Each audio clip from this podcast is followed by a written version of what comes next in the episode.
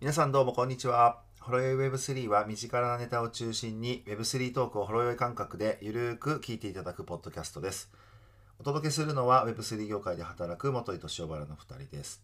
さて今回は、えー暗号通貨決済というテーマについて話していきたいと思います。えーぜひ最後までお聞きください。はい。はい。決済決。済に行きましたね、今日。そうですね。うん。まあ、決済って、まあ、話すの遅いぐらいの感じですけどね。 そうかもね。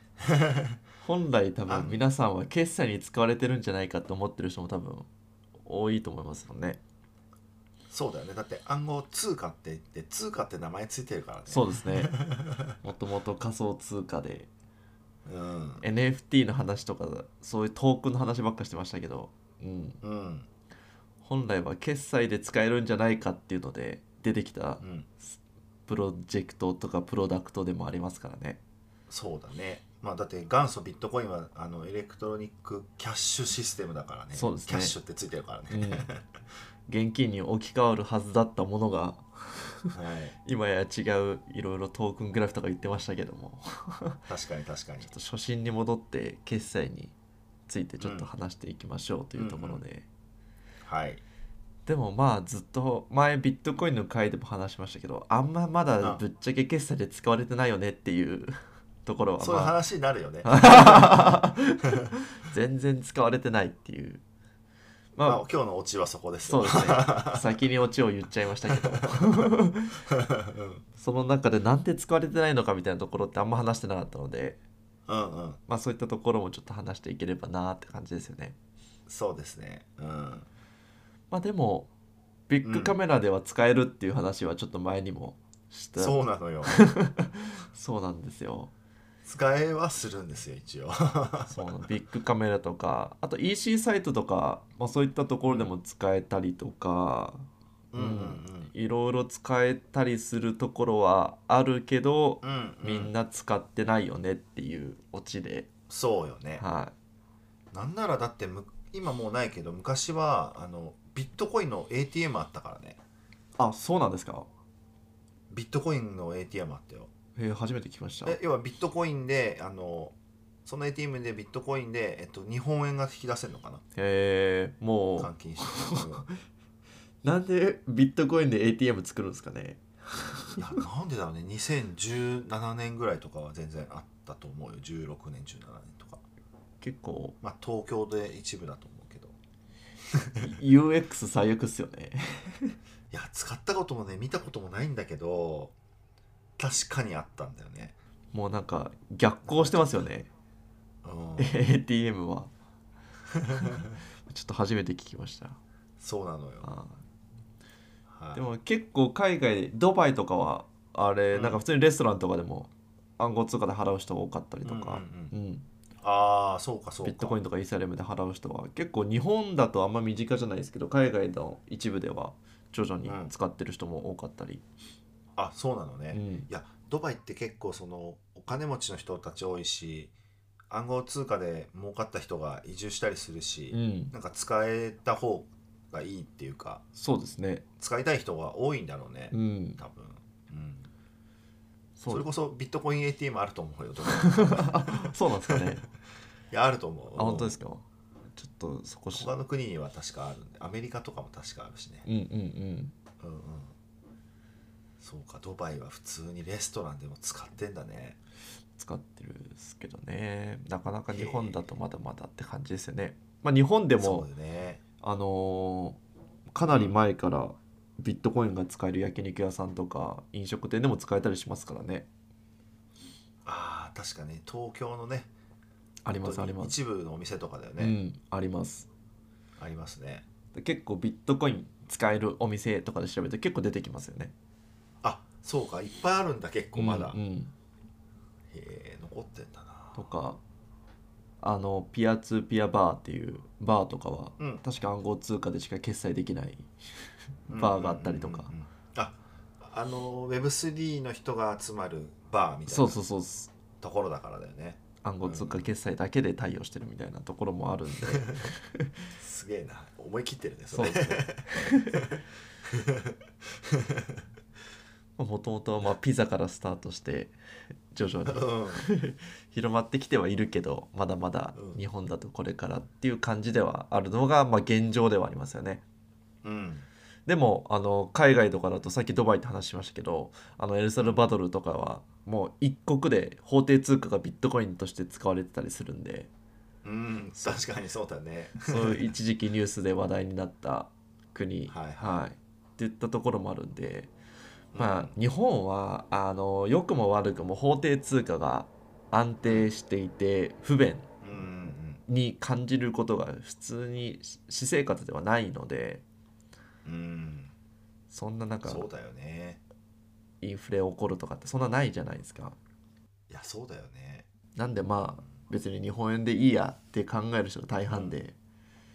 実際僕らもこれだけ言ってて普段は全然日本円しか使わない ですしそうですねペイペイクレカですしうん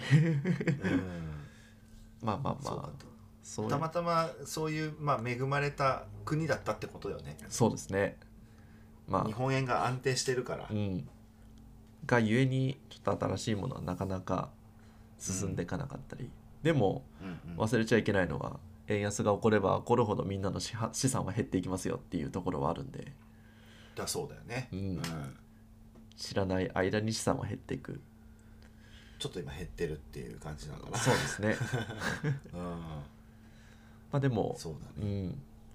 なんでまあ結構そういう懸念で言うと、まあ、価格安定しないっていうのが多分一番大きい気はしますけどねそうだね、うんあのやっぱ朝起きたらガクッと下がってるとか逆にパパーンと価値が上がっちゃってるとかそうですよね普通にやっぱビットコインだけじゃなくて全部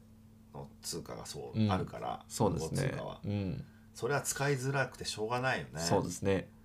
うん、昨日1000円で買ったのに今日やったら価格上がっててなん か価値がみたいなのが普通にありますからいねやそうだよねそれじゃあちょっとね使いたくないなってなっちゃそううですよねうん損するしまあ得することもありますけどうんうん、難しいですよね難しいと思うそれこそピザの話とそうだ一緒だまあよね、そうですねね 今ピザに2枚とか買ったらもう不動産買えるそうレベルですからねそうだよねその時はだってそれがあのピザとのピザの対価としてうんふさわしい量だったっていうだけでそうですねもう何年も経ったら全然違う価値変わっちゃってる、うんそれじゃ困るもんね、そうですねうんまあそういうのがあるんで、まあ、ちょっと投機的とかデジタルゴールドみたいな感じにはちょっとなりがちではありますよねうんあとまあ支払いに時間かかるとかっていうのも実はそうなんですようんうんデジタル完結なんだけど、かなりちょっうんと数十分ぐらいかかるんですかね10分ぐらいですかねあの支払かかいるするのに時間かかかかりまっすたねりするので、うん普通に考えたらまああんま良くはないそうだよねだってもう即時決済だもんねそうですねスイカにせせよ、うんペイペイにせ よ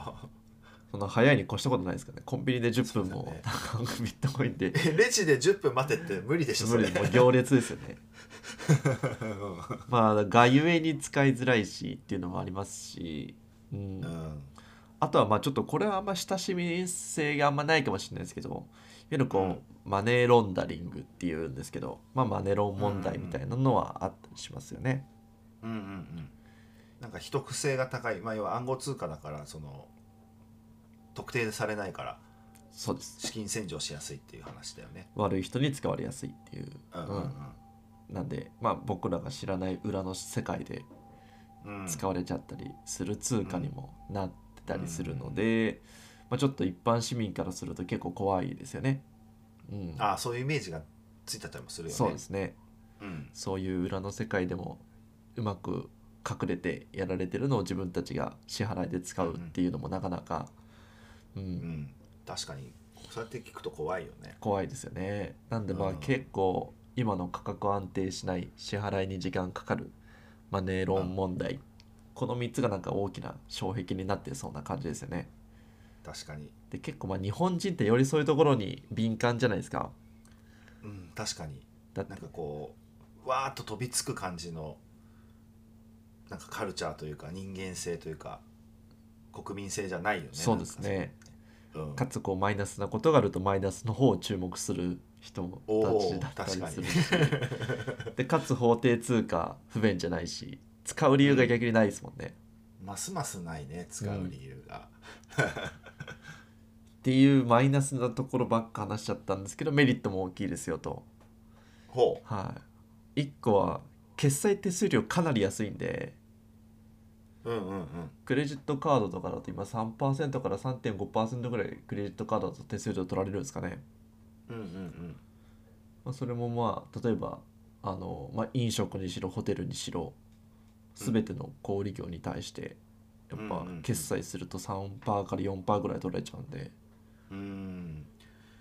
てか銀行で振り込みって350円とか取られちゃういくらすんだろう取られるよねそうですね銀行をどこに送るかとかネット銀行とかによって変わってきますけど、まあ、普通に確かに確かに300円とかから普通に500円とか取られることもありますよねかかうるん、うんあれ高いよね高いですようん確かにそれと比べると暗号通貨決済って安いよね、うんすごいね安いですねだそううん決済手数料だと1%ぐらいって言われてますよねうんうんうんなんでじゃあ安いよね安いですよ普通にだって、例えば4%だったら3%粗利が増えるって話ですからねそうだよね粗利とか、まあ、え利益か、うん、うんだし送金手数料みたいな振り込みみたいなところも日本の銀行同士だったらまだいいですけど海外送金ってなったら普通に数千とか取られるじゃないですかかかる数万かかる、ううんん、しかもすごい時間もかかるんだよねそうですね確かねそれが一発でできたりとかうんあとは国またいでも同うじんお金で使えるんで、換金する必要なかったりとかはやっぱあるんで、あそうか両替とかそう換金がいらなくてそうですねしかも安いし早いんだよね、うんその国際送金とかだとね、そうですねうん、なんでまあメリットもあるしデメリットもやっぱあって両天秤に今かかってるっていうような感じですよね、うんうん、だから使い方によっては便利ってことよね。そうですね例えば日本に出稼ぎに来てる外国人の人が自国のお母さんに送りたいけどお母さん銀行口座持ってないみたいなこうとんあったりすると、うもん、うスマホがあればあのビットコインだったら即送れるよみたいなそうですねで多少20分かかろうが、うんそんなの国際送金からしたらめちゃくちゃもっと早いもんね。うんそうですね確か2週間ぐらいかかるとかだから、うんうんそういう使い方なら全然もう喜んで使うよねそうですねうんうんだからそれこそあのロシアで話題になった SWIFT でしたっけあのシステムとかが、まあ、遅いかうらん遅いし、そういうのに比べるとやっぱうんビットコインとかの方がいいですもんね。うんそうだねうん、ちょっとススイフトって知らなかったんだけどなんかロシアがそれはお追い出されませんでしたっけあの金融のシステムからあそうなんだ戦争で SWIFT だった気がします。あれ SWIFT だよな。あでも戦争でってことは最近なんだねそうそうそうそうこそのう。 1年前ぐ1年とかの間金で融システムからロシアが追い出されてみたいあーそっかそっな。はじゃあもうビットコイン使うしかないかってなるかもい、しうれんないね、、そうですね。うん、なんかまあそういうのはあるんでまあまあまあ使い方によってはメリットもあるしデメリットもあるよねっていう感じですよね、うんうんうんでもやっぱ世界的にもいろんな会社とかいろんなサービスが、まあ、どんどんうん暗号通貨決済受け入れをどんどん進めているので、うんうんうんうんまあ、海外だとかアマゾンとかもそういうことをやろうとしてたりとかはいはいこの間話したツイッターとかも暗号通貨決済のなんか機能入れていくとかっていうのもああ言ってあたっねたりとか、あとは日本だとうんうんメルカリとかも暗号通貨で決済できるようにしますみたいなのを言ってたりとおーか、なるほどねまあ、そういうのが使える場所増えればうんやっぱ決済って使う人たちは増えていきそうな感じはしますけどねうんうんうん今まだ使い先が少なすぎてやっぱ身に染みてないだけであーそうかそうだねうんメルカリがつ使えるようになったりするのはすごいよねそうですねみんなつねアプリ入ってそうだしうんアマゾンメルペイとかかも関連するわけでしょ多分そううだと思いますねねへアマゾンとかスタバとかうんメルカリとかその辺がどんどん取り入れていくとーうん変わってきそうですよねもうだからお金現金とクレジットカードとスイカペイペイ暗号資産うん、決済、もうなんかもうほんと変わんないよねそのここら辺の電子決済系はそそうですねの頃になるとうね、んうんまあ、徐々に使う人も増えていく気はしますけどねうん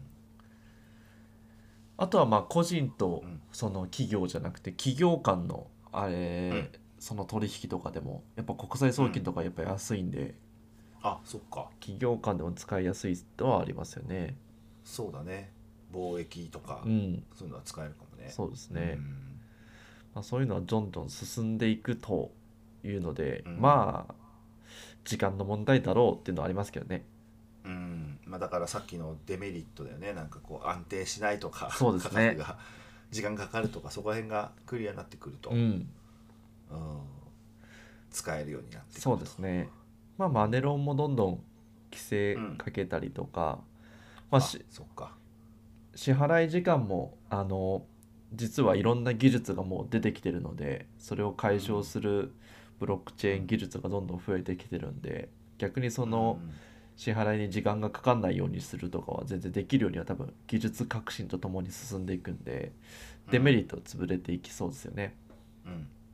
あとまあ価格が安定しないっていうものもうん実は価格が変わらない安定している暗号通貨もあったりするのでうんそういうのがあると、まあ、結構その決済に使われたりとか、まあ、ビットコインがどうこうっていうよりかはなんかまたちょっと決済専用のなんかあー向いてる暗号通はいは貨いとかなんか出てきそうな感じはししそうですけどね。なるほどねだからデジタル人民元とか、うんうんそうですデねジ。タルドルデジタル円とうか、んうん、まあなんかそういうたまにニュースやってるよね日銀もなんかそういうのちょっと実験しますみたいなのとかね、やってますね。うんそういうのが出てくるとそうですね。まあ、逆にまあ物理的な円持っててもデジタルで持っててもあんまリスク変わんなそうですもんね。うんそうだよね、うんちょっと手があの金属臭くなるから むしろ確かにそれがないのもいいなくなるのもいいかそうです ね。もうんまあまあまあハッキングとかいろいろあるかもしれないですけどまあでもハッキングもまあほぼほぼ自分でちゃんと管理してればうん大丈夫ですし、そうだうね、ん、っていうのはペイあのスイカとかと変わらなく使えるようになってくるそうですねだろうねうんまあちょっと数年後数十年後かもしれないですけど一般に広がるのは、まあまあまあっていう感じですねでまあそはのいさっきの価格が安定しているうん暗号通貨っていうのがいわゆるこうステーブルコインっていう、うん、うんまあ、ちょっと初めての言葉になるんですけどまたまあステーブルって何安定っていう意味ですね安定通貨ね安定通貨いわゆる価格が安定していて、うん変動しない通貨っていうのがもう業界では、まあ当たり前で出てきてうんうはいんるので、まあうんこういったところも決済としても使えたりするかもしれないっていうのはありそうですね。確かにねステーブルコインっていう、えっと、通貨じゃなくてそういう、えっと、使用目的によあのでくくったあカテゴリーみたいな感じよねそうですねステーブルコインってねそう総称みたいな感じですね。ああなるほどね安定している通貨っていったところの総称ではありますよね。うんうんうんでいろんなコインが、まあ、当然あるとそうこにはですね。はい。まあ、でもそのステーブルコインっていうその、まあ、決済に向いてそうなというか向いてるうん暗号資産があると暗号通貨があるかうら、んうん。まあ、それをちょっと今日は覚えといてそうですいねた。だきたいなという感じですかねちょっとまたステーブルコインはまた別ではい次回とか、次回に、はい、ちょっとまた詳しくお話ししたいと思いますので、はい。っそうですねていうので、まあ、はい暗号通貨決済は今後時間とともに進んでいくだろうと いうところで、まだ今は使いにくいですと。は はい、っていうオチですけども、はい。はいっていったところで、はい。い。じゃあ最後に番組気に入ってくださった方はぜひフォローお願いします。また、ホロヨブブスリーの公式ツイッターでは番組を聞いていただいている皆さんからのコメントやご感想もお待ちしております。ぜひツイッターでハッシュタグホロヨブブスリーとつけてツイートお願いします。お願いします。はいでは。ありがとうございました。はありがとうございます。